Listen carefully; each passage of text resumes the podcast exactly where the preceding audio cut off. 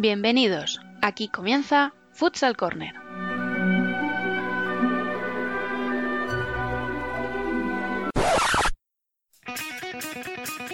Una manera diferente de entender el fútbol sala.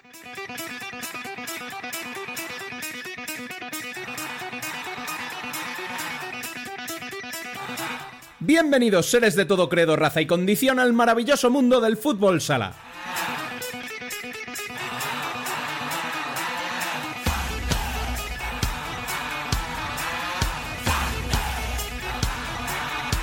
Arrancamos nuestro vigésimo programa de la primera temporada recordando como siempre que podéis estar al día de la actualidad del fútbol sala en futsalcorner.es y seguirnos en Facebook, Twitter e Instagram como Futsal Corner Web. También estamos a vuestra disposición en la dirección de correo electrónico futsalcorner@futsalcorner.es y por WhatsApp al 620 838407.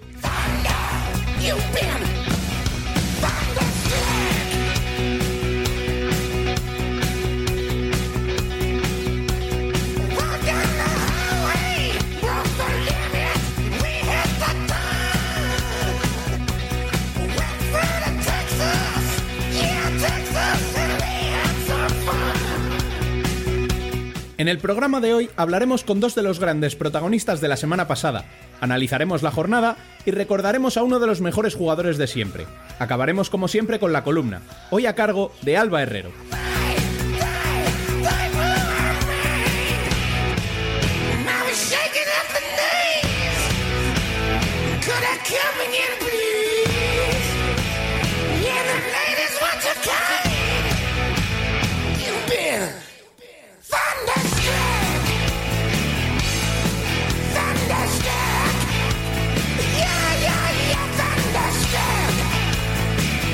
Con la música escogida por nuestros invitados de hoy, arrancamos.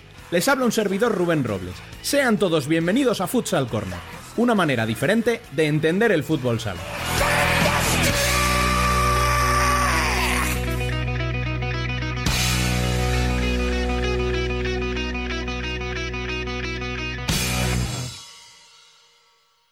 Soy Anita Luján, jugadora de Futsal Atlético Naval Carne de la selección española y os animo a todos a que escuchéis el podcast de Futsal Corner.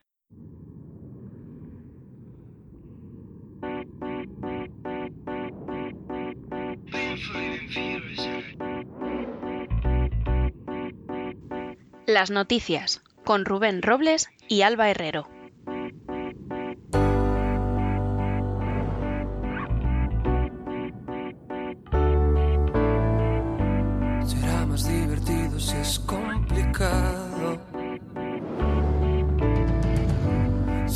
En primera división, jornada muy goleadora que no sirve para que haya grandes movimientos en la clasificación. Vencieron por arriba Inter 7 a 1 a Córdoba y 6 a 5 de Barça ante un grano parrulo. Aprovecharon el empate entre Valdepeñas y Palma para acercarse al tercer puesto tanto el Pozo 2-1 ante Rivera como Xota 6-1 ante Industrias. Empate entre Peñíscola y Jaén, que deja el último puesto de playoff como estaba, entre Cartagena y Zaragoza, y contundente victoria de Levante ante Burela para cerrar la jornada.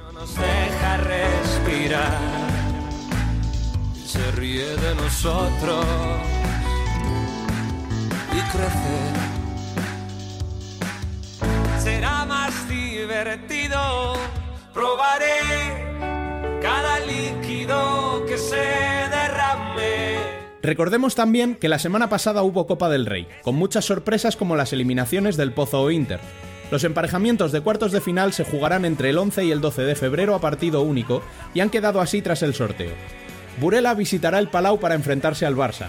Industria Santa Coloma visitará La Mancha para jugar frente a Talavera. Y Peñíscola y Cartagena se desplazarán a tierras andaluzas para medirse a Betis y Jaén respectivamente. Los cuatro ganadores se jugarán el título en la Final Four que se disputará del 8 al 10 de mayo.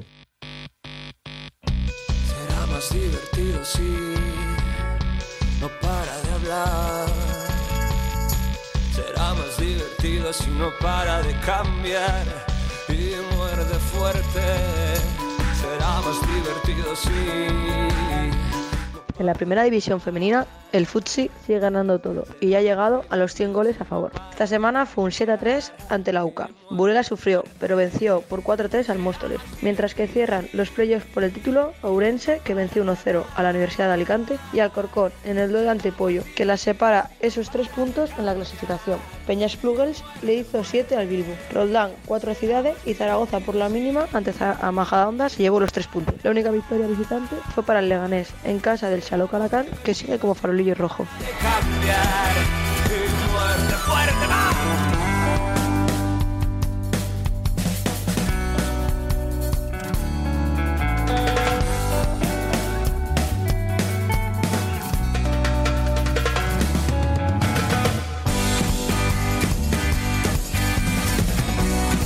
Y finalizamos como siempre con la segunda división, donde Betis y Manzanares no aflojan. Los líderes se impusieron a Noya, mientras que Manzanares derrotó por la mínima a Uma, que se aleja a 6 puntos del liderato. Elche se sitúa cuarto tras vencer a domicilio a Talavera, que cede a Móstoles su puesto en el playoff de ascenso. Por abajo, Barça B y Bisontes se alejan del descenso tras vencer en casa de Ciutí y Colo Colo. Victoria para el SIR ante Santiago y empate entre el filial del Pozo y Mengíbar.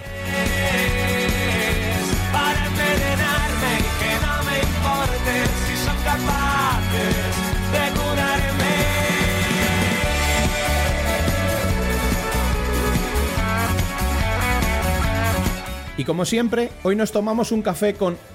Un momento, veo una taza más de lo normal. Bienvenido Dani, ¿por qué es esto? Muy buena Rubén. A ver, eh, si es cierto que la semana pasada se nos acumularon las noticias a última hora y con la publicación del podcast no pudimos darle la importancia que se merecían las dos ligas que precisamente tenemos más desatendidas, tanto la femenina como la segunda división. Así que nada, me dejo de echarle y vamos a pasar a los protagonistas. La primera es probablemente la jugadora más importante de la historia del fútbol sala femenino. Sus números la avalan, y lo que ha conseguido y lo que le queda todavía por conseguir es sencillamente espectacular. soy más de lo que crees.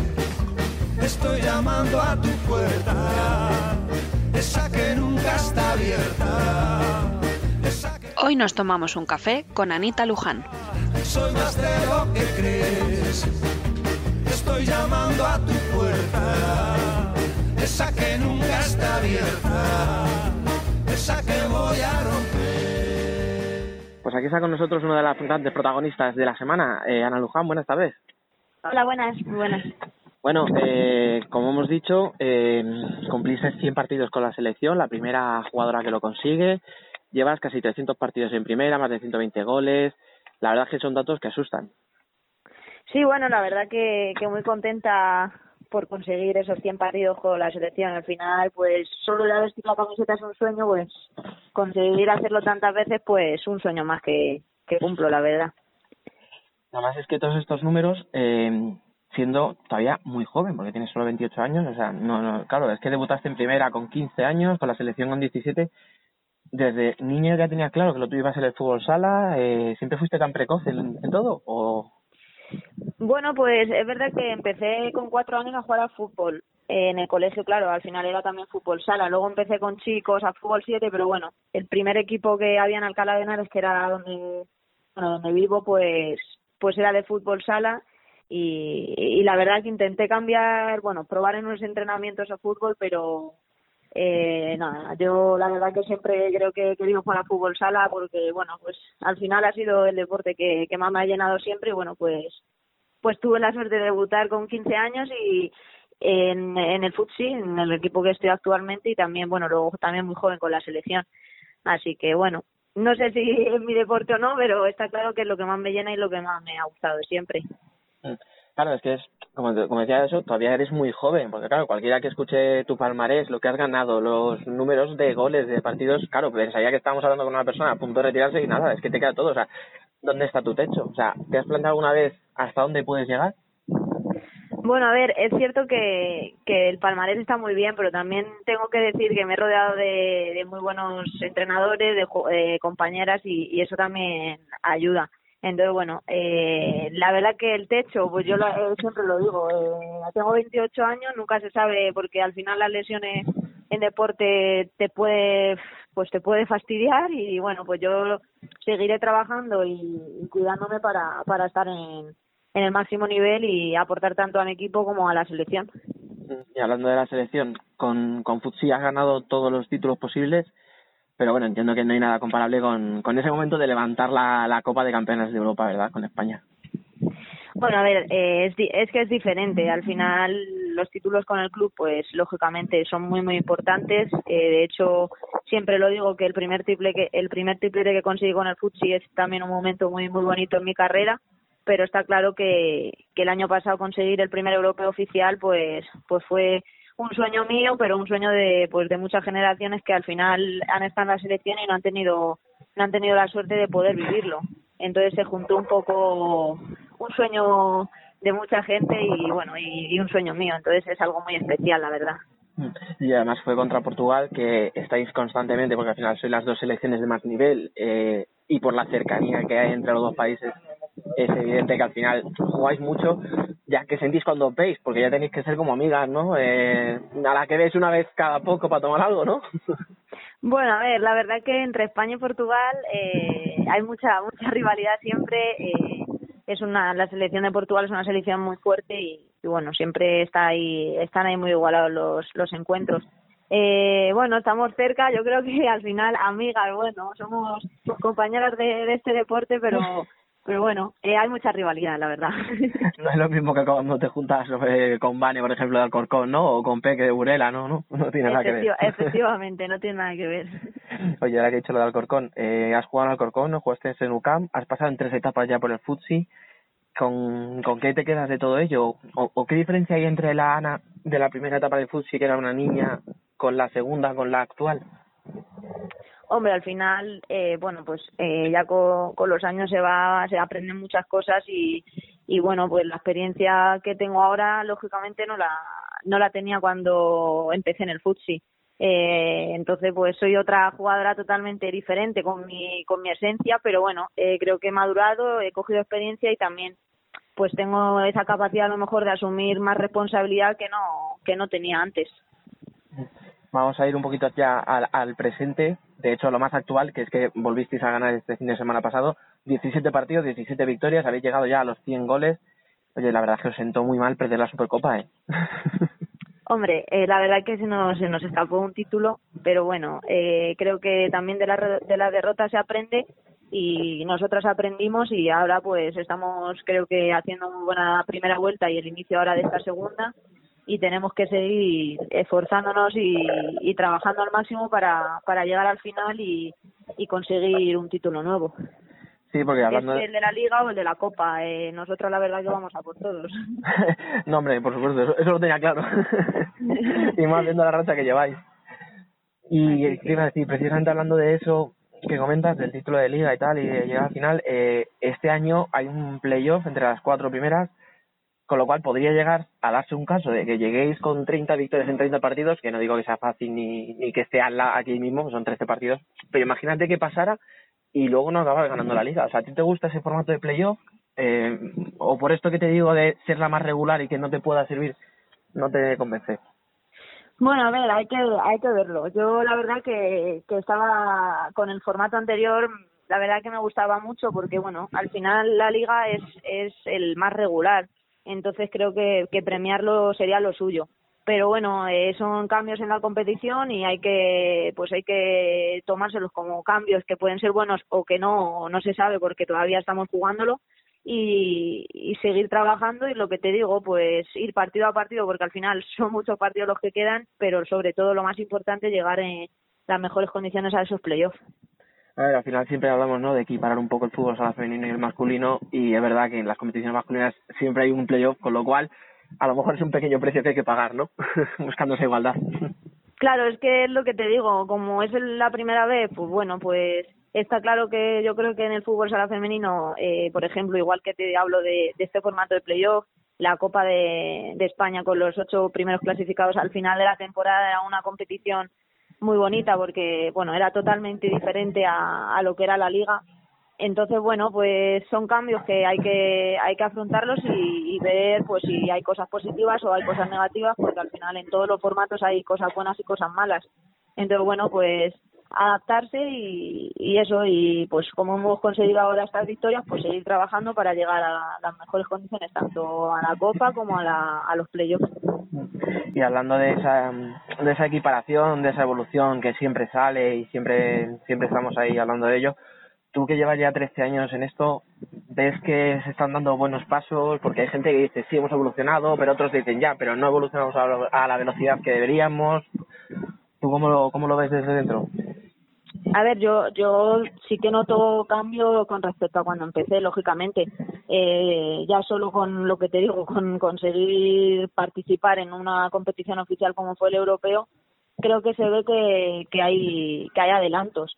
Entonces, bueno, pues está claro que a todos nos gustaría que todo fuera un poco más, más rápido, pero creo que hay que tener paciencia y, y bueno, pues sobre todo que la gente vea que con este deporte pues eh, da espectáculo y que, y que se pueda apostar por ello y partiendo de ahí que apuesten por nosotras con patrocinios y demás, pues pues creo que se pueden lograr cosas, pero correr antes de andar creo que más es complicado, entonces bueno, pues poco a poco.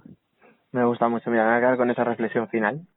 es verdad que hay que ir paso a paso, ¿verdad? Asentándose primero y luego ya eh, intentar atrevernos con otras cosas, ¿no? Claro, es que al final son eh, es totalmente diferente. Entonces también eh, lo que movemos nosotras, lo que mueve el masculino, es que compararlo es complicado. Yo solo a la gente pues animarla a que, a que apueste por nosotras porque bueno, se ha demostrado que, que somos capaces de dar mucho espectáculo y de que y que la gente se enganche a este deporte, al fútbol sala femenino. Pues sí, además ahora que viene lo más bonito de la temporada, esperemos que la gente se enganche y que no lo dejes porque merece mucho la pena. Eso es. Pues nada, muchísimas gracias por el ratito, que tengas mucha suerte en lo que os queda y a... Muchas gracias a, vosotros. Pero aún hay más. Pues sí, porque si el nombre de Anita destacó la semana pasada por esas ya 101 internacionalidades, hay otro que también nos llamó mucho la atención. Un portero que sin ser indiscutible en su equipo, ayudó y mucho con sus paradas a eliminar en Copa del Rey a uno de los equipos más potentes del panorama español. Hago pájaros de barro. Hago pájaros de barro y los echo a volar. Hoy nos tomamos otro café, esta vez con Iker López. Por si el tiempo me arrastra a playas desertas. Hoy rechazo la bajeza. Muy buenas, sí que gracias por estar aquí con nosotros. Hola, buenas, gracias a vosotros. Bueno, eh, menudo, menudo temporada lleváis. Eh, estáis luchando por subir a primera ahí cerca de los puestos de playoff. Habéis caído, de hecho, de los puestos esta semana. Y estáis a solo un partido de una Final Four de la Copa del Rey. ¿Esperabais eh, algo así en el equipo esta temporada? Bueno, la verdad que, teníamos ilusión y, y, esperanza teníamos porque tenemos un gran un gran equipo de grandes jugadores y, y sobre todo hemos formado un, una, una buena familia, una buena piña que al final es, es casi imprescindible. Y, y nada, en la temporada en liga hemos sido un poquito más irregulares, empezamos un poquito, un poquito peor, con muchos empates y, y bueno, también era mucha gente nueva, éramos muchos, muchos nuevos y, y siempre cuesta acoplarse. Y ahora es verdad que llevábamos una racha de ocho partidos, contando los de Copa del Rey, ocho partidos seguidos ganados y, y nada, yo creo que el equipo está creciendo y, y con ganas de seguir peleando y, y luchando por estar arriba. Mm. Ahora vamos a ir un poquito ya a lo que es la, la actualidad y la liga, que al final es vuestro, como se suele decir, ¿no? el pan, lo que os da de comer. Pero vamos a centrarnos un poquillo en la Copa, porque eliminasteis a Rivera por penaltis y luego le metisteis a Inter pues un 3-0 nada más, ni nada menos. ¿Lo veíais posible? O sea, ¿creíais que vencer a Inter era algo, no te voy a decir mmm, razonable, pero bueno, ¿tenéis esa esperanza? Sí, hombre, sabíamos que era un, un partido muy complicado. Cuando, cuando salió que nos tocaba Inter, sabíamos todos que era un, rival muy complicado que, que a priori te tiene que ganar siempre o casi siempre, pero, pero nosotros pues eh, salimos con la ilusión y las ganas de, de, de disfrutar sobre todo el partido, que ya era un premio haber eliminado a Rivera, pero, pero queríamos disfrutar el partido al final yo creo que la mejor manera de disfrutar un partido así es, es competir y salir a ganar a, a, al rival que sea. En este caso era Inter, sabíamos que era difícil, pero, pero sí que salimos con la intención de, de hacer las cosas bien y de intentar ganarles. Mm. y luego encima eh, te tocó jugar, como estás jugando siempre en Copa, eh, te hiciste un partidazo, dejas la portería cero y encima contra tu ex equipo.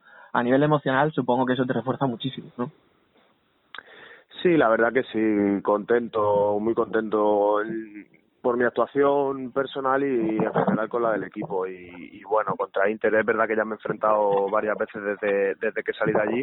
Siempre es algo especial, que tengo mi, mi pasado, que, que pasé allí cuatro años muy buenos y, siempre es algo especial. Ahí siguen compañeros con los que, con los que estuve en mi etapa y bueno, siempre es algo especial jugar contra ellos y tienes solo 27 años, pero ya has jugado en un montón de equipos, aparte de Inter, por supuesto, has estado en Santiago, Jaén, Peñíscola, saliste a Portugal, has fundado, ahora Talavera. Eh, ¿Tienes ganas de asentarte o, eres más, te gusta más eso de estar moviendo, probando, probando cosas nuevas? Bueno, pues al final yo creo que con la edad sí que vas vas pensando un poco más en asentarte. Yo creo que, que de aquí a, a poco yo creo que ya prefiero asentarme en un equipo, estar unos cuantos años pero también el, el fútbol sala tampoco puedes planificar a largo plazo porque esto cada temporada va cambiando, cada depende de, mucha, de muchos factores y al final es complicado estabilizarte. Y sí es verdad que, he disfrutado mucho, me ha gustado siempre cambiar, he estado en diferentes sitios y la verdad que como experiencia personal yo creo que, es muy gratificante porque conocer gente, gente nueva, eh, eh, sitios nuevos y, gente diferente a ti y, yo creo que, que siempre es positivo, pero es verdad que ahora con la edad ya, ya se va cumpliendo años y, y el objetivo sí que es asentarse un poco. A ver, además es que has probado un poco de todo, digamos, ¿no? O sea, has estado en el norte, has estado en zona costera, has estado en el interior de Andalucía. ¿Te quedas Sí, con algún verdad. sitio en particular de, jo, pues que si me retiro y no... A ver, tú eres madrileño, ya lo sé, pero si no fuera Madrid, ¿te gustaría irte a alguno de esos sitios a vivir en un futuro? Pues yo, uf, es que es difícil. Estuve, la verdad que por suerte no, no me puedo quejar de ninguno de los sitios en los que estuve. En, en todos estuve muy, muy a gusto. Es verdad que, que yo creo que como fue el primero, siempre tengo algo especial. Estuve dos temporadas en, en Santiago, Santiago de Compostela, y es verdad que me, encantó la ciudad, eh, la gente de allí, y, la verdad que me sentí, me sentí muy a gusto. Y, yo creo que como es la primera vez que salía de casa, también es algo especial y es quizás si tengo que destacar una, me destacaría Santiago. Y luego dices que, bueno, que sí, que con la edad ya te, te va te- apeteciendo un poquillo, ¿no? Estar más tranquilo y no, no cambiar tanto. Esta temporada has jugado ocho partidos entre Liga y Copa, Rafa Luque lleva 12. ¿Te, entre comillas, conformas con eso? O sea, es decir, ¿con eso sería suficiente para seguir en Talavera o, o necesitas más partidos? No, al final yo creo que no es conformarse. Yo siempre intento trabajar para, para jugar lo máximo. Es verdad que Rafa está a un gran nivel. Creo que los dos estamos estamos haciendo un, una muy buena temporada y al final es, es lo que el entrenador decide y lo que y lo que va marcando los partidos. Eh, tenemos yo creo una portería de las mejores de, segunda y, y al final el entrenador yo creo que, que para el bien del equipo está está poniéndonos a los dos y, y yo estoy contento y, y estoy feliz en Talavera, la verdad, no, no, no tengo ninguna queja. Entonces, bueno, entiendo que eh, ya estando a gusto en el equipo, si las cosas van bien, eh, tú seguirías en el equipo el año que viene, aunque no se consiguiera el ascenso. Eh, bueno, es una cosa que, que tendría que, que tendría que valorar. No sé, no sé todavía. Es quizás un poco un poco pronto para para saberlo, pero pero por lo menos valorar la opción de quedarme seguro que, que, que la voy a valorar. Y hablando, cuando el, el club también quiera que siga, claro. sí. Eh, hablando ya un poquito de eso, de lo que es la, la, la, la liga y la segunda división, estamos viendo que Uma y Betis están muy fuertes, se está metiendo también por ahí Manzanares. Son los grandes favoritos, entendemos, al ascenso directo, pero vosotros confiáis en convertiros en un outsider tipo Córdoba, que nadie contaba con ellos y mira dónde están.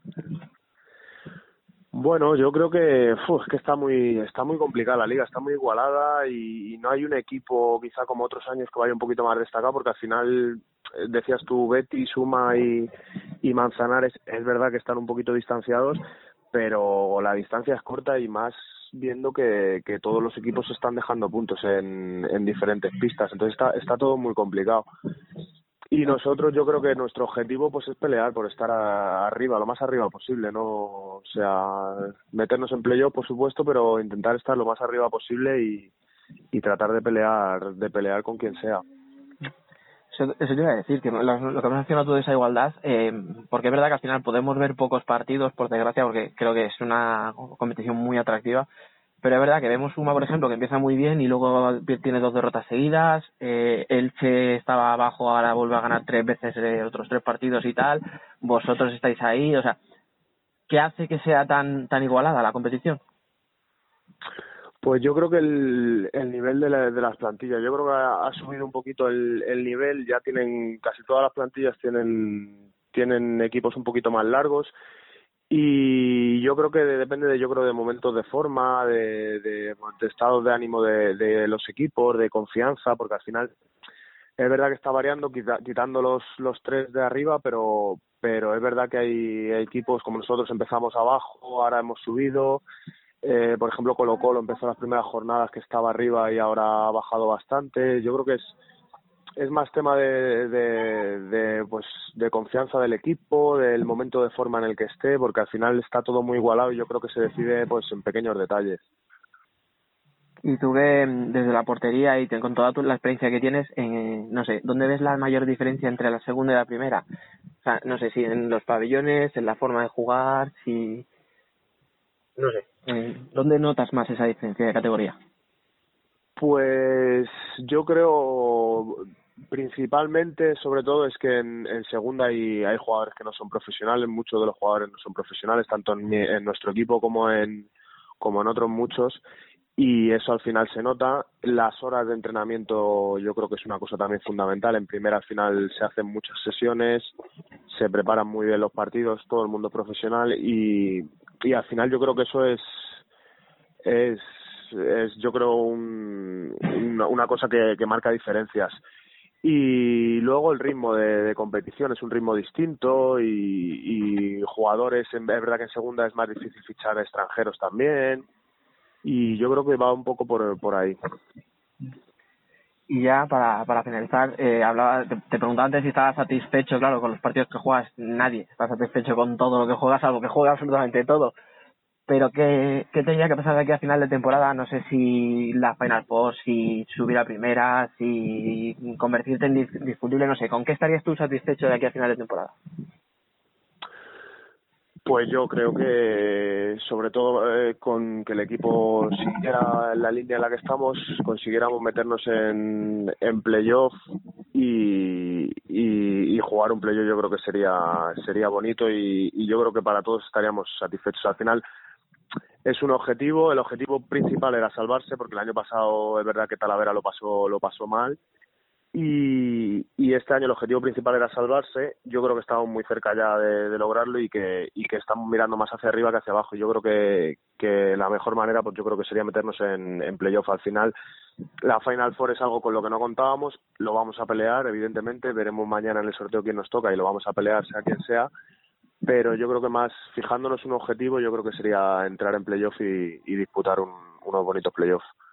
Pues mira, me quedo con eso porque al final es un objetivo ambicioso, pero mm, na- para nada descabellado. Estáis a- ahí a, a- a un poco, a muy pocos puntos, o sea que nada, simplemente desearte mucha suerte. eh, gracias por estar aquí con nosotros y lo dicho, a pelear. Pues nada, pues agradeceros y muchas gracias y mucha suerte también para vosotros. Muchas gracias.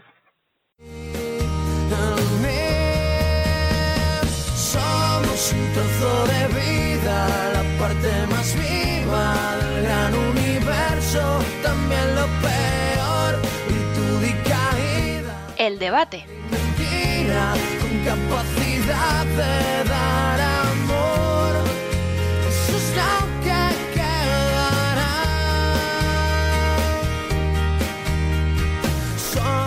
Bueno, y hoy tenemos con nosotros a tres entrenadores para analizar la jornada, para, aunque nos quede un poquito más lejano, hablar de la Copa del Rey, que tuvo muchas sorpresas. Así que sin más, vamos a darle la bienvenida. Eh, Marcos Angulo, muy buenas. Hola, buenas tardes. Está también Fran Caque, ¿qué tal? Hola, buenas. Y por último y no menos importante, Nano Calvacheque. Buenas a todos. Bueno, chicos, vamos a empezar por esa Copa del Rey que nos queda un poquito más alejada ya en el tiempo. Eh, ya sabemos, se quedaron fuera el Pozo en Cartagena, Inter perdió en Talavera, Sota recibió una goleada en Campo de Industrias, eh, Oparrulo también contra Burela. ¿creéis que esta copa interesa a los equipos importantes? Marcos, eh, bueno, los tres sois entrenadores, así que me interesa mucho vuestra opinión. Marcos, tú el primero, por favor. Bueno, pues yo creo que sí que les debería interesar. Es una, creo que es la primera vez que se va a eh, que se va a jugar con el formato de Final Four. Pero es que curiosamente, de los ocho que van a jugar la Copa de España, me parece que solo hay dos de, que se han metido aquí en, en la Copa del Rey. Yo no sé, son situaciones extrañas, se juegan también a, a, partido único. Yo pude presenciar el otro día el partido de Santa Coloma contra Chota. No se juega en el campo habitual, se juega en el campo donde Industria se entrena normalmente. Es una competición que en todos los países gusta porque, porque es a, a partido único y se igualan mucho las cosas. Fran, más o menos lo mismo. Eh, a ver, sí, yo más o menos es, es lo mismo. Quitando Oparrulo, que estaba corto de efectivos y venía de, del partido anterior, que yo creo que sí que fue un poco de pasota, los demás yo creo que no, que no tenían problemas. ¿Y tú, Nano? ¿Cómo lo ves? Yo creo que, que muchos equipos intentan pasar estas rondas primeras con, con jugadores que tienen menos minutos, menos rotaciones, eh, pensando que van a solventar los partidos y al final pues te encuentras jugando en, en campo visitante con un equipo que está al 200% por jugar con, con, un equipo top y al final pasa lo que pasa. Es que hoy en día no puedes ir a jugar con a jugarte una eliminatoria a partido único con jugadores que a, a, lo mejor no llevan tres partidos que han acumulado cinco minutos de juego. Claro, yo es que, a ver, en realidad os pregunto, si interesa, tal, claro, tirarla a lo mejor como tal no la puedes tirar. O sea, ¿qué le dices a tus jugadores? Que no le vais a decir vosotros, no me imagino a vosotros diciéndoles a vuestros jugadores, venga chicos, dejaros perder, que esto no, esto no va con nosotros. Pero claro. Chota, Chota, por ejemplo, vino aquí a Badalona con todo el equipo y jugaron los habituales. No, no jugó, no jugó nadie del banquillo, ni, ni, ni siquiera le dio descanso a Sier. Eso o sea, te iba a preguntar, o sea, el reparto de minutos como un partido de liga, ¿no? Como un partido de liga. Es que no lo pude ver, eh, pregunto. Y creo que el Pozo en, en Cartagena también. Los Mm, demás los desconozco. Pero escucha, es que justo has dado la clave. Yo creo que el único que, no te, no te voy a decir que tenga disculpa, pero la única que es menos sorpresa es la del Pozo. Al final, Sota, viendo cómo está Industrias, que se lleve los nueve, ¿no? Fueron, que se llevó. Nueve, nueve, sí. Es raro, es muy raro. Que Oparrulo, bueno, a lo mejor es lo que dice Fran, pero que se lleve seis también es rarísimo. No sé, o sea, yo más. Mira, sobre todo, y sobre todo de Inter en Talavera. Es que, Es que esa te iba a decir. Ese es Yo el más tenía la raro de cosa- todo. Yo tenía la cosa de, vale, no les interesaba la copa. Pero claro, luego le pregunté yo a Tino en rueda de prensa, después del partido contra Córdoba, oye, ¿por qué este cambio de actitud? O sea, ¿qué ha pasado para, para venir de Talavera y que te haga tres y que no demuestres nada? Joder, al llegar contra Córdoba, a los tres minutos tenías el partido ya sentenciado. Y, y con la forma que tiene de transmitirte que no estaba contento para nada, que había sido una mierda de partido, que los jugadores no habían res- respondido y tal, dices, hombre, pues parece que está molesto por haber perdido. que sí, pero es, es que, normal, es que pero- lo que te- era lo que te decía de la Copa del Rey. Es que la Copa del Rey es partido único en el campo del más débil, donde está delante de su afición. Y al final hoy en día todo el mundo juega y todo el mundo empuja. Y, y a un partido, pues eh, Talavera le, le puede ganar a Inter como pasó. En una media vuelta, como es para la Copa de España, pues es, es No. imposible. No. Y la suma, por ejemplo, el partido que, que juega ahí eh, Iker, que, que saca todo, y ya es que, vamos, es que es imposible. No, o sea, más, pero si miras también la temporada que está haciendo Talavera, es sorpresa relativa porque es Inter, pero es relativo. Es lo que está diciendo Marcos. Es que juegas contra un equipo que encima casi todos sus jugadores han estado en primera división y juegas en su casa. Claro, pero claro, a lo mejor un Talavera. un día entre semana que no estás acostumbrado. En, Sí, sí. en- en algunos de los casos, como industrias, en un campo que no es habitual de, de la categoría. Es que eh, son muchas cosas las que pueden influir. Y ya te digo, a partido único hoy en día, pues te pueden ganar. Yo os entiendo, pero al final es que, claro, si me dices Talavera, que está muy bien, van ahí arriba en segunda, tal, te juega con un Burela que lo está pasando muy mal y no sé qué, dices, bueno, podría ser hasta lógico, pero con un Inter, por mucho que no vaya Ricardiño, tal, por mucho que Ortiz estuviera todavía tocado, a mí, a mí se me hace un poco bola, ¿eh? Sí, bueno, es que si los no habituales del Inter no le pueden ganar a Talavera, pues Apaga y vámonos. claro. Pero bueno, es lo que te digo, es que es un partido, no es normal, pero, pero bueno, yo como entrenador lo puedo entender, porque es que al final es, ya te digo, un día entre semana, es todo, todo inhabitual para un jugador. Y cambiando un poquito de tema, chicos, vamos a ir un poquito ya a la jornada. Pero antes os quiero hacer una pregunta. Ya hemos jugado un par de jornadas o tres antes de, o sea, después de, del parón de las Navidades. Ya habéis podido ver un poquito a los, a los nuevos. Eh, no sé, Morioka eh, le pusieron ayer muy bien, por lo que leí en el partido contra Barça. Marcel al final es buen jugador, veremos si rinden en el pozo. Lo que ha fichado Zaragoza en ataque, con la dupla esa de Juanqui y Nano. No sé, eh, ¿algún fichaje que os haga especial ilusión o que creáis que hay que estar más pendientes? Fran, por ejemplo ya que te he puesto ahí la de Zaragoza. El de Morioka me gusta porque se lo oí comentar a Candelas. Sí, yo también, por eso lo he sacado. Y, y, estuve buscando de ver imágenes y la verdad es que tiene buena pinta. Porque Juan Nano, bueno, sí, sabemos, Nano va a aportar pues lo que aporta siempre, goles. Pero el problema de Zaragoza no son los goles. Eh, esa, la tengo guardada para luego. Pues Zaragoza es otro. Efectivamente, esa, vamos a ir a ella ahora. Hombre, los fichajes yo creo que el más, el más ilusionante puede ser el de Marcel por el Pozo, porque el Pozo eh, va a jugar Final Four, va, a jugar mucho, va a jugar por todo. Eh, el tema de Morioka y Taquita, ayer en el Palau estuvieron espectaculares los dos, ¿eh?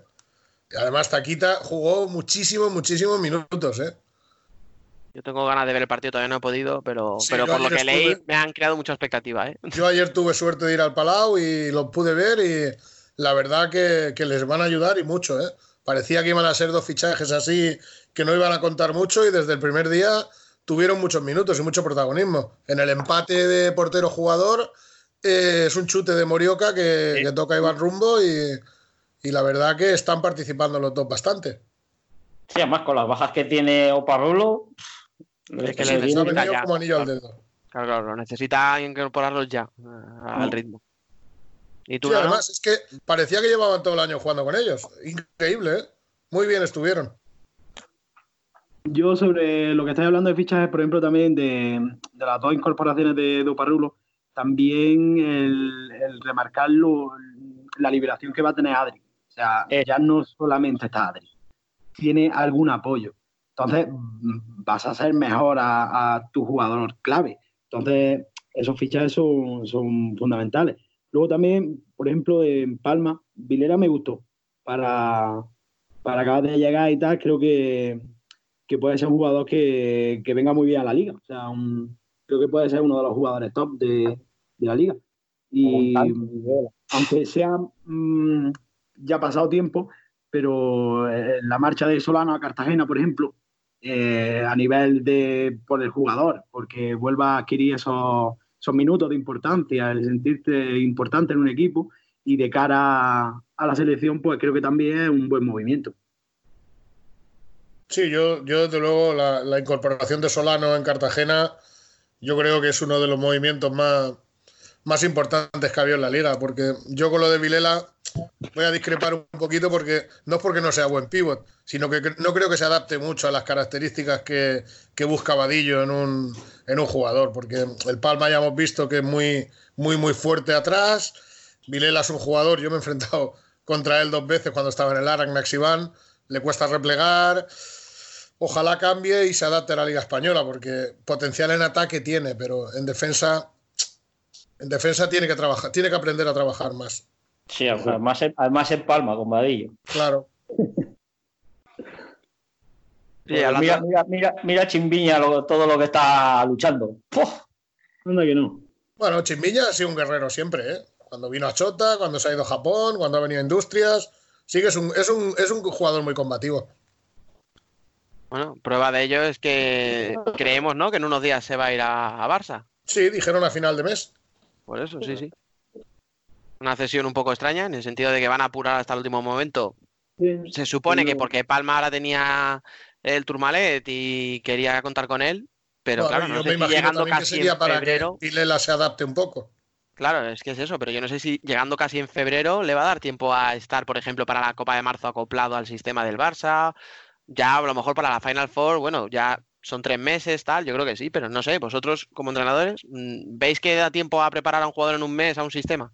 teniendo en cuenta que hay competición y que esto no para, o sea, que al final no es... Bueno, yo, yo creo que también el Barça ha ido a por Chimbiña porque es un jugador que conoce la Liga Española y el periodo de Exacto. adaptación va a ser, va a ser menos grave. Si hubiera traído un, jugador de Brasil, sí que no le hubiera dado tiempo, pero al final Chimba es un jugador que conoce la Liga Española a la perfección, conoce al Barça y yo creo que no va a tener, no va a tener muchos problemas para adaptarse. Correcto. Yo lo primero que no entiendo es que se lo quite Palma. Porque le dan paso. Eso- eso- ya, pero, pero ¿quién te va a meter los goles entonces? Escucha, este verano... Porque Palma de goles, Palma de goles no es que vaya Ah, muy sobrado. Claro, por 100.000 pavos y ahora le van a dar por... Lo diré, perdón, que se me ha ido el nombre. Por Mati Rosa otros 100.000 y Chimbiña yo me imagino que va a andar por ahí. O sea, que al final te están arreglando casi un presupuesto. Que- Hombre, yo no sé de cantidades, pero yo creo que Palma hoy día no tiene muchos problemas de, de presupuesto. Se estaba acercando mucho, se estaba acercando mucho a los grandes y bueno, y el amigo Andreu, pues parece que están haciendo ahora pues lo que hacía Marc Carmona en su época, debilitar a los posibles rivales y, y es una de las maneras, es una de las maneras de, de tú poder ganar el campeonato, porque yo creo que Sí, no es lo que el año pasado ya Palma ya le plantó cara al Barça, se lo puso muy difícil y de esta manera debilitas al, al rival. Y, y una pregunta, chicos, hablando del tema Barça, ya que estamos, se hablaba, pues eso, que sin Ferrol, sin Esquerdiña iba a tener muchos problemas y tal, que a ver si seguía marcando goles, y a mí me llama mucho la atención que marcar, marca mucho, pero, pero encaja más goles que nunca. O sea, no sé, ¿tiene alguna relación? ¿Es por el sistema de juego o, o es, o es circunstancial? Bueno, yo, yo creo que es ese sistema de juego.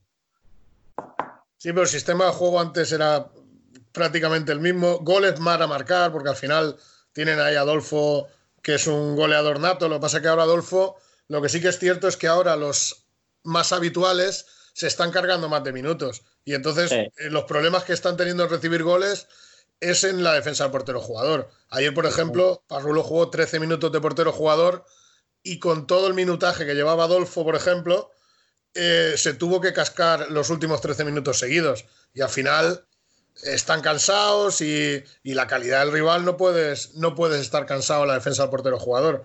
Es algo que deberían corregir porque en los últimos partidos Sí. están recibiendo casi prácticamente todos los goles de 5 contra 4, no de El otro 4. día en Zaragoza. Zaragoza igual, casi le, le da un susto con el portero Sí. jugador. Claro, y ayer igual Parrulo. Sí, sí, sí. Sí, es verdad. El detalle ese que tú dices, claro, en condiciones normales Adolfo no habría jugado tantos minutos, estaría mucho más fresco y seguro que llegaría mucho más rápido al corte, etcétera. Sí. Y además que ayer, ayer por ejemplo, eh, Parrulo hacía cambio defensa-ataque de portero-jugador y Barça no lo hacía. Entonces, los últimos 13 minutos jugaron prácticamente los mismos en el Barça y estaban agotados, agotados, vaya. No, encima con, con nadie ahí a los mandos. Sí, bueno, claro, la, calidad de pase de Adri, de retamar el otro día en Zaragoza, son Igual, jugadores claro. que si les dejan medio metro, pues te la lían. Y, y suerte tuvo el Barça de que los, los dos goles que le mete a, a Parrulo cuando sale de 5 lo pone 4-1. O sea, mm, si Parrulo mantiene más el 2-1, Le Pues meten seguro. Sí, pero también Parrulo saca portero-jugador para que la sangría no siga creciendo, porque Claro. el Barça solo te- tenía la posesión, las oportunidades, lo tenía todo. Sí, estaba Sí, es un poquito- Es un poco lo que intentó Maca el otro día contra Inter, que también le salió mal. De hecho, Claro, lo es que- reconocía. es Dice, que nosotros veces hacemos te un sale juego bien, de a veces te 5. sale mal. Claro. No, pero él mismo lo decía, ¿eh? después del partido, decía, a ver, nosotros hacemos un juego de 5 ofensivo, al ataque, tal, dice, y hemos intentado frenar un poco el ritmo del partido porque Inter estaba atacando muchísimo y no sabemos. Dice, no sabemos hacer un juego de 5, a especular, a defender, o sea, a tener posesión. Y de hecho, en la primera jugada casi le roba un balón a Inter, lo mete, tienen que quitarlo, luego lo vuelven a poner, pero les dura muy poquito, o sea, al final son equipos que lo tienen desde como un recurso, pero claro, el día que no te sale, pues bueno, o Parrulo casi le sale. Pero por ejemplo, en el caso de a Zaragoza, y a Zaragoza el otro día casi le sale también, pero al final. Zaragoza que va a tener que salir de- desde el minuto uno con portero jugador. Oye, ya o, que- con más- o con un poco más de intensidad, la primera parte. Venga, me lo estáis poniendo muy fácil, va, venga. Vamos a ver. Porque, claro, o sea, esa es la, la pregunta que os iba a hacer ahora. Eh, tema Zaragoza, hablábamos eso, de que han fichado arriba muy bien, pero claro, ¿qué le pasa a Zaragoza? O sea, ¿se ha quedado obsoleta ya la defensa mm, al hombre? Eh, o sea, la defensa zonal, perdón, al revés. ¿O es, no sé, es un problema de intensidad? ¿Qué, qué creéis que le pasa? A ver, eh, Nano, por ejemplo. Yo, mira, por ejemplo, eh, del partido este contra Cartagena, eh, el 0-3, que con una simple paralela se cargan a tres tíos defensivos tuyos, porque está la primera línea, los tres jugadores en línea, y con esa simple paralela ya están desmontado todo el sistema defensivo, es un claro ejemplo que algo no va bien. Luego, si tienes la plantilla que tienes, con las cualidades físicas que tiene, si estás en zona defendiendo eh, con unas líneas tan abiertas, te filtran balón y la primera línea no es capaz de hacer un repliegue rápido, llegar a la ayuda, es que me estás muerto. Es que es muy lógico. Yo, el, a ver, problema, el problema de la defensa en zona es que eh, la presión al balón no hay que perderla. Entonces los equipos también cada vez saben atacar más este tipo de, de defensas, mueven el, balao- el balón de lado a lado para que la cobertura tenga que bascular de un lado hacia otro. Y entonces, claro, si mueves el balón rápido hacia un lado, el cierre bascula, mueves hacia el otro, el cierre bascula, cuando lo vuelves a mover hacia el otro, el cierre ya no llega. Y es lo que decías tú, se ponen tres jugadores en línea con una simple paralela, te superan. En teoría la defensa en zona debería estar para ese tipo de jugadores que en individual no son tan, tan fuertes y defender en conjunto. Pero claro, si no defienden juntitos y no defienden presionando el balón, pues eh, es una defensa que no es efectiva. Pero es que es curioso porque les pasan los primeros 10, 12 minutos, pero luego los otros 28 lo hacen bien. Yo Claro. también creo que es un problema más de... de- Claro, eh, porque no podemos... Entonces que los 28 minutos restantes que están defendiendo también en zona no reciben goles. Yo ya te digo, yo creo que es más un problema de, de actitud que tienen que, que- que resolver si quieren salir de ahí abajo. Y si no, si no salen los partidos enchufados, es difícil que, que se salga de ahí. Sobre todo es lo que decía Marco, de la distancia, sobre todo la distancia al, al hombre de balón y la zona de finalización. Porque en los goles es que se ve como la marca de ese jugador está mínimo a dos metros. Y si a un jugador de primera le das dos metros a ocho, siete, nueve metros de tu portería, es que es muy raro que no te la clave. Bueno, Sí, chicos, es un, ahora... es un problema, es un problema que bueno, que, que, que las defensas en zona, si no estás muy metido y no estás todos juntitos, yo es una defensa que he practicado mucho tiempo y, y- y ya te digo, es una, defensa, una defensa que siempre que esté cerrando líneas de pase y siempre que, que esté presionando el balón, pues son defensas eh, muy productivas. Lo que pasa que hoy en día también se utilizan mucho las pisaditas, las paralelas cortas y eso hace mucho daño a la defensa en zona.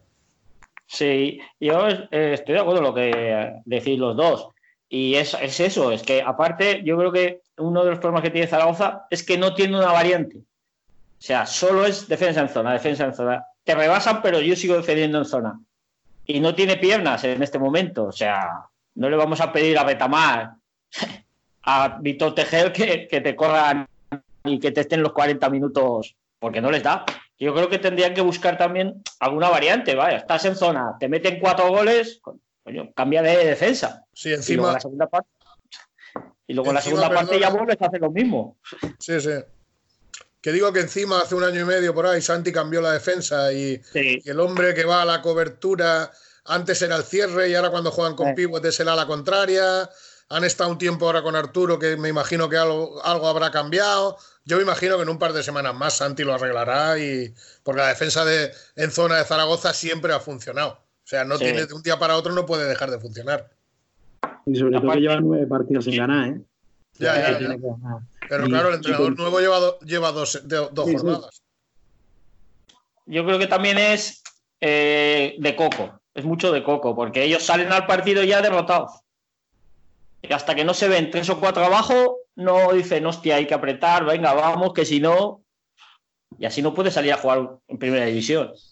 Ahora tiene dos partidos que es Parrulo y creo que luego Rivera, que son partidos para ellos cruciales. Si no sacan estos dos partidos, se les va a poner demasiado cuesta arriba, vaya.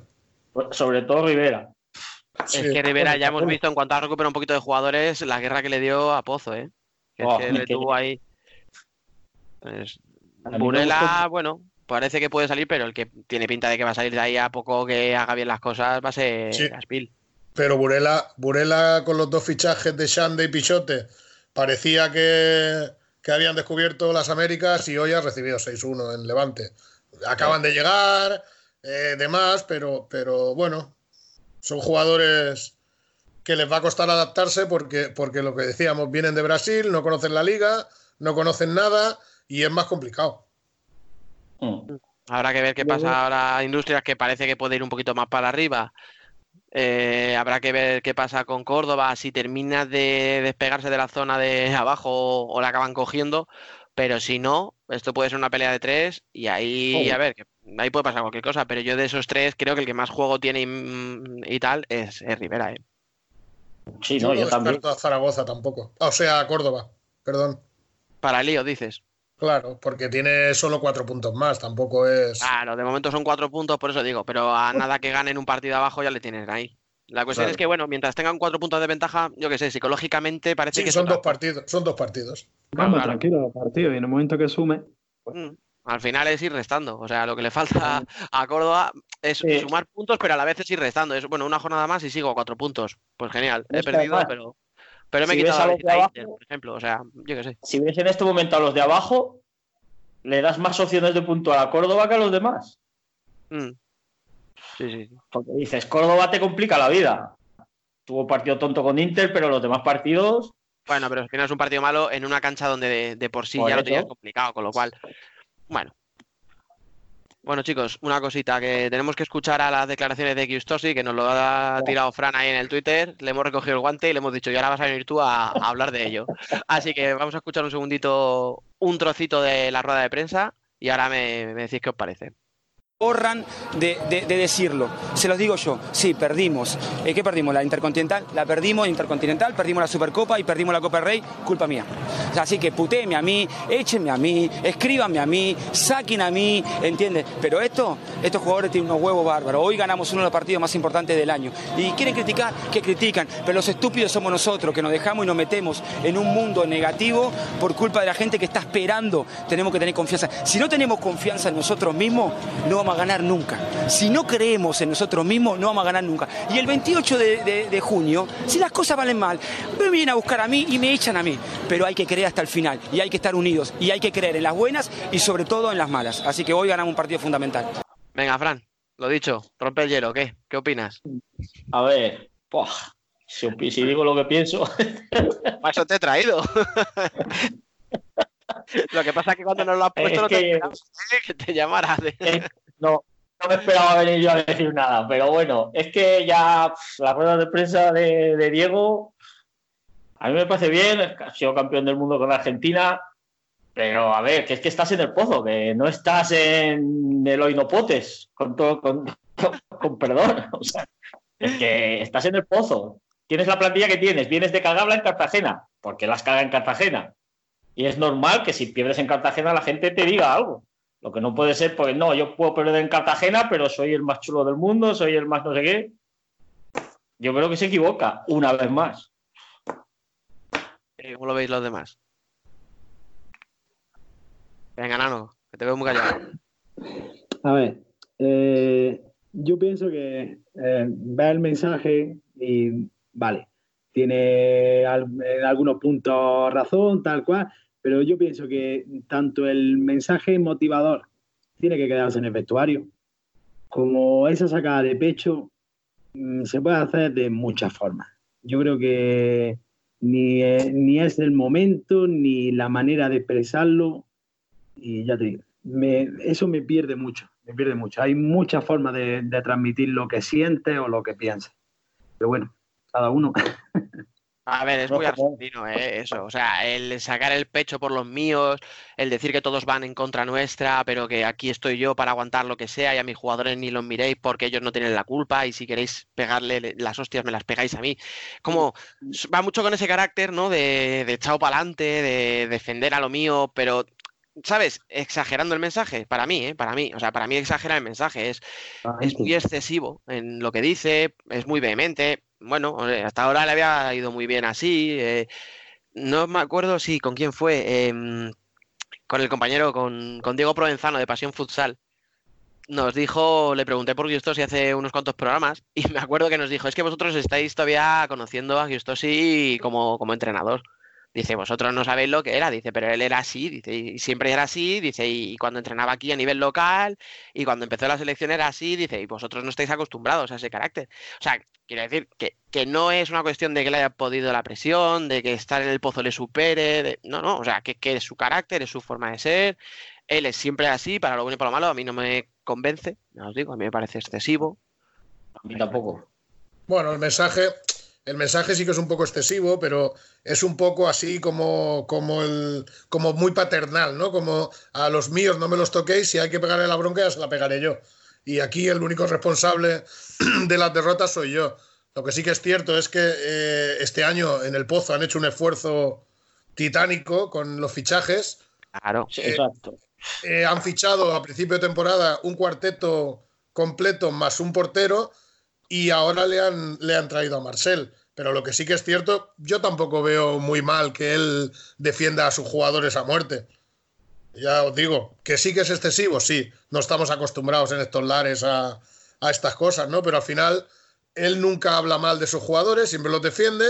Y yo como entrenador eso pues, pues no lo veo mal, porque ya os digo que seguro que de puertas para dentro del vestuario no hablará igual. Seguro que a los culpables los señalará, seguro que habrá bronca, seguro que habrá de todo, pero yo creo que hace bien intentar poner su cara por delante para proteger a, a los jugadores, más que nada porque es un campeón del mundo y porque ha hecho, tiene su currículum dentro del fútbol sala. Porque claro, si fuera alguien que no ha ganado nada ni ha hecho nada, le dirían, bueno, usted que pone la cara, váyase a la calle. Entonces, eh, yo ya te digo, yo creo que el discurso es exagerado, pero lo, lo entiendo y bueno, no me parece tampoco, tampoco mal. También le da un poco de salsa a la liga, que hay algunos entrenadores que es muy aburrido.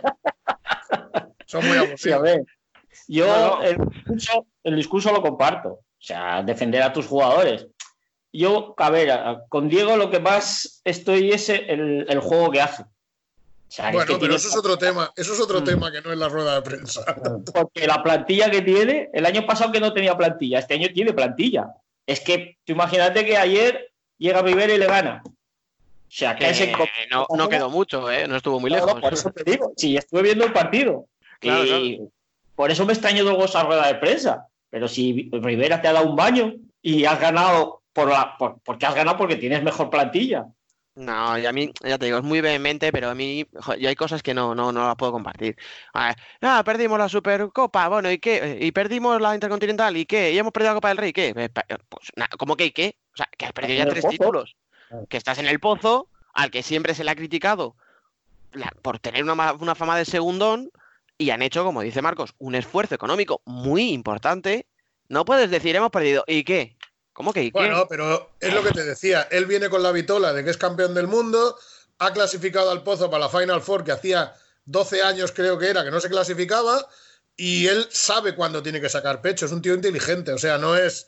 eh, no confundamos las cosas. Yo creo que él es un tío muy, muy inteligente y, y sabe llevar el vestuario bien. Otra cosa es que te guste su juego, que no te guste, pero yo ya te digo, yo creo que es un tío inteligente, que sabe cuándo tiene que sacar pecho y sabe que este año con lo de la Final Four ha hecho algo muy importante en el pozo que hace años que no se hacía, pero lo que sí que es cierto es que con los fichajes que hizo a principio de temporada, como Martulra, como Santana, como Paradinsky, como Paul y ahora Marcel y la portería que gastaron dinero en un portero, yo creo que deben, deben hacer más y creo que van a hacer más. Yo ya dije al principio en otra colaboración que Sí. hice con vosotros que el Pozo es un equipo que iba a ir a más seguro, por plantilla, evidentemente.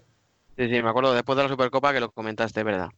Pero no sé, yo es que no, no lo sé, no termino de verlo, porque al final es que es lo que decís, o sea, ha hecho mucho esfuerzo, tal, vale, ha llegado a la Final Four, pero es que ha llegado porque hace tres años decidieron meter dos equipos. Bueno, Si no, el Pozo no estaba jugando. Claro, pero que a lo mejor es que es injusto decir, claro, es que ha conseguido lo que no consiguió Duda, vale, pero es que si Duda, Duda llegó a muchas finales, hubiera participado en, en, las, en, en más de una UEFA. Duda ha eh, tenido, ha tenido muy pocas oportunidades de jugar la Champions, es a lo que tú te refieres, ¿no? Claro, Sí. es que, claro, o sea, él, eh, cuando estaba Duda en el Pozo solo se clasificaba el campeón. Sí. Y esto sí no ha sido campeón. Con, Y con el Pozo, entonces, claro, y- ha tenido y una aparte- oportunidad que, que- que Duda no tuvo, pero porque no, no había más que un clasificado. Entonces, no sabemos qué hubiera pasado. Ya esto es suponer, es ficción todo, es. Pero claro, o sea, Y este, te han dado este año va, este año va a volver a pasar. Dos plazas para tres equipos. Claro, es que encima, que esto ya sí que no tiene la culpa, o sea, bueno, ni de esto ni de que cambiaran el reglamento y metieran a dos, a dos equipos de los países más potentes. Pero claro, encima Giustosi también es verdad que fue por el lado más sencillo del cuadro, o sea, que es que eh, Inter y Barça se tenían que enfrentar en semifinales si, si no llega a Palma a cargarse a Inter, entonces el Pozo lo tenía relativamente fácil para llegar a la final, que ya te garantizaba estar en, en Champions, o sea, que no, no, no, no es un regalo, ni mucho menos, pero bueno, que ha tenido una suerte o facilidades, o no sé cómo decirlo, que duda no tuvo. Y además ahora han hecho ese esfuerzo económico. Entonces, yo creo que ahora venir con un mensaje ahí de todo va en contra nuestra, pero yo aquí pongo el pecho por Algo, algo debió pasar que se, se nos escapa para que después de un partido ganas 2-1 haga esa rueda de prensa. Algo debería pasar. No sé. Vino todo, vino todo del partido de Copa. El partido de Copa que perdió en Cartagena, pues en Murcia le dieron, le dieron muchos palos. Y venía de ahí. Claro, pero yo creo que, que lo malo es el momento que elige pa- para lanzar ese mensaje. Si a lo mejor lo hace hoy, yo creo que hubiera sido mm, totalmente diferente, mm, tanto a la hora de, de transmitir ese mensaje, como su expresión corporal, como... eh, que Sí, había- tú, tú fíjate si es listo. Tú fíjate 14 si es listo que no lo hace en la rueda de prensa después de perder. Lo hace en la rueda de prensa después de ganar. Exacto. Exacto. No, no, si en eso, eso es un maestro. O sea, él domina los tiempos fuera de fuera del 40 por 20, vamos, los tiene controladísimos. O sea, pero bueno. Bueno, Ahí ha dado en el clavo Marcos. Si tenéis algo que decir, hablar ahora o callar para siempre, que se nos ha acabado el tiempo. ¿Alguna cosita que os hayáis quedado con ganas de decir? Nada, Yo- como siempre. Yo estoy flipando con Adri, la temporada que está haciendo. Eh, es chaval eh, que tiene 20 años, ¿no? Por los minutos que juega y. Es una pasada. La temporada que está haciendo Adri es, pero es que encima no es la que está haciendo él, es que está haciendo jugar a todo el equipo. Es brutal. Es Yo, para mí, creo que es el jugador más en forma ahora mismo de la liga. Y, y que lleva tiempo, ¿eh? Chicos, muchas gracias por venir un día más. Eh, ya sabéis, estáis en vuestra casa cuando queráis. Aquí estamos para escucharos, ¿vale? Muchas gracias a vosotros. Lo mismo digo. Gracias a vosotros, chicos. Venga, un abrazo, hasta luego. Todos los besos posibles, las llaves para abrir tu corazón irresistible, mil flores para entregarte a mi manera, tu sol más que te ayuda a despertar sin mí. Un Futsal Vintage. Un viento de levante para llevarte a todas partes, el cielo un pentagrama y componerte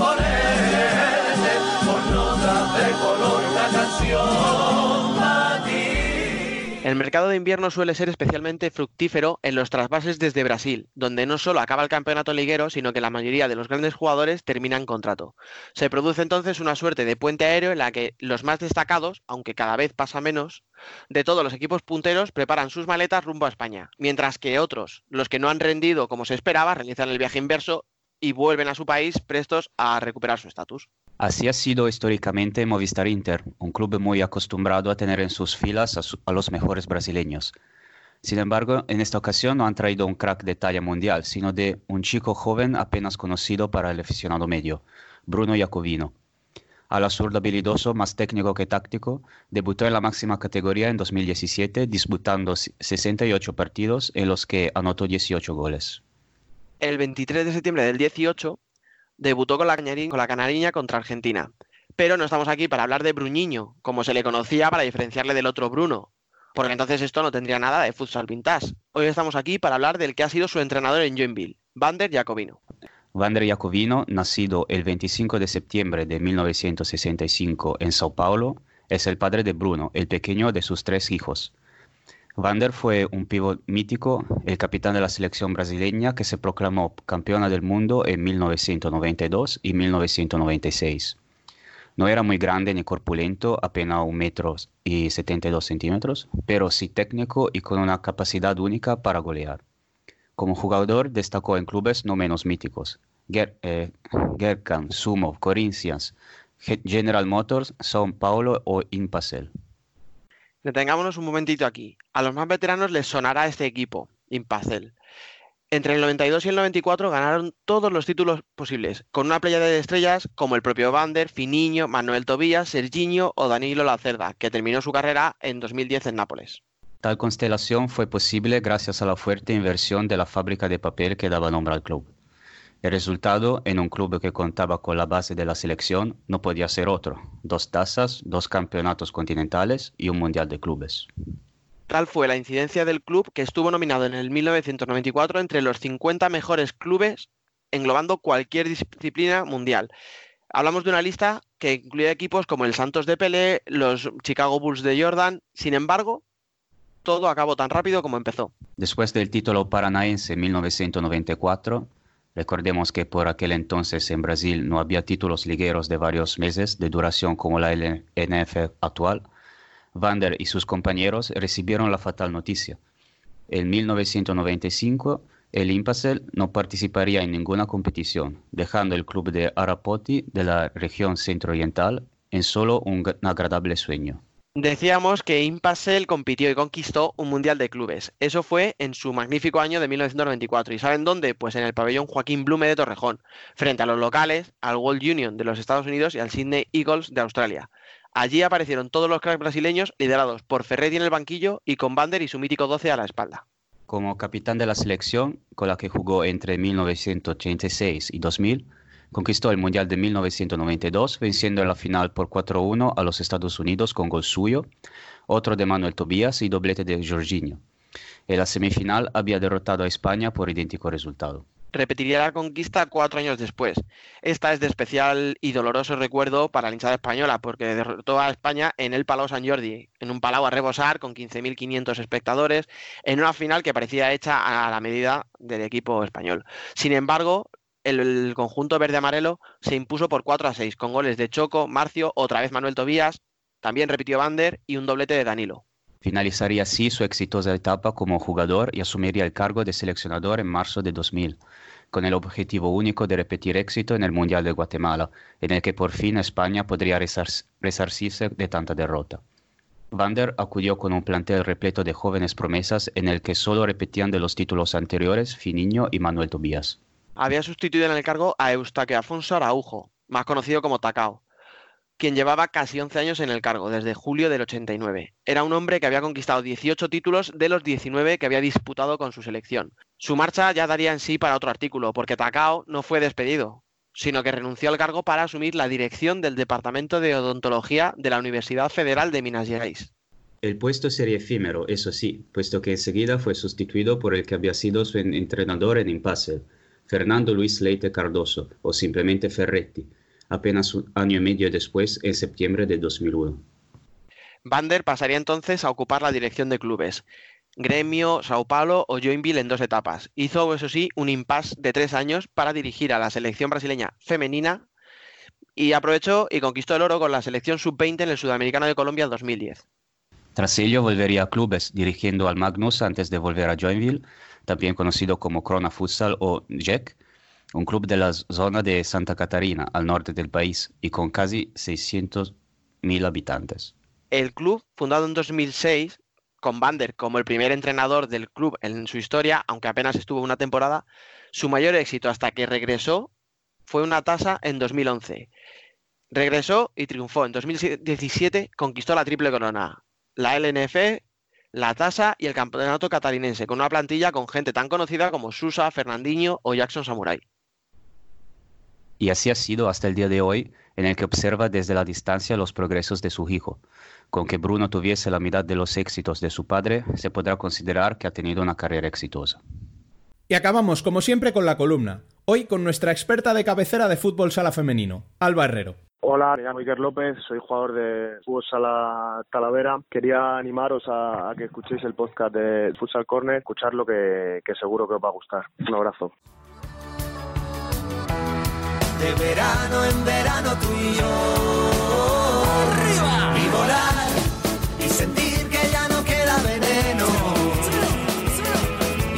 La columna. Porque ya no me hace falta valor. Y volar y volver a ser yo mismo de nuevo. Y vivir volando, volando junto a ti. Hoy en día, tener referentes femeninos en algunos deportes sigue siendo una tarea difícil de encontrar. Pero en nuestro caso, si hablamos de fútbol sala femenino, siempre vamos a encontrar muchos nombres. Entre ellos, vamos a destacar el de Ana Luján, que siempre suena fuerte cuando se habla de este deporte. Y es que esta madrileña de tan solo 28 años ha conseguido ya numerosos títulos a nivel de clubes, que si empiezo a numerar necesito otra columna entera para ellos, y la primera Eurocopa oficial con la selección, de la cual es capitana y que en este programa estamos celebrando que haya llegado a su partido número 100. Una cifra nada fácil de alcanzar en estos tiempos. Ana es el tipo de jugadora que todo entrenador quiere en su equipo, rápida, hábil, con buena finalización y una gran visión del juego, lo que la convierte en una jugadora todoterreno, es decir, da igual la posición en la que juegue, que lo va a acabar siempre haciendo bien. Por eso, desde aquí, queremos desearle toda la suerte del mundo para lo que resta de temporada y que siga rompiendo récords unos cuantos años más, porque siempre se necesitan referentes y más para seguir peleando por impulsar el futsal femenino. Y hasta aquí nuestro vigésimo programa. Recordad que para estar al día de cuanto sucede en el fútbol sala, podéis leernos en nuestra web, futsalcorner.es, y en Twitter, Facebook e Instagram como Futsal Corner Web. Asimismo, cualquier sugerencia podéis dejarla en nuestro correo electrónico futsalcorner.es o a través del WhatsApp al número 620-838407. Volvemos el martes que viene. Hasta entonces, sed felices.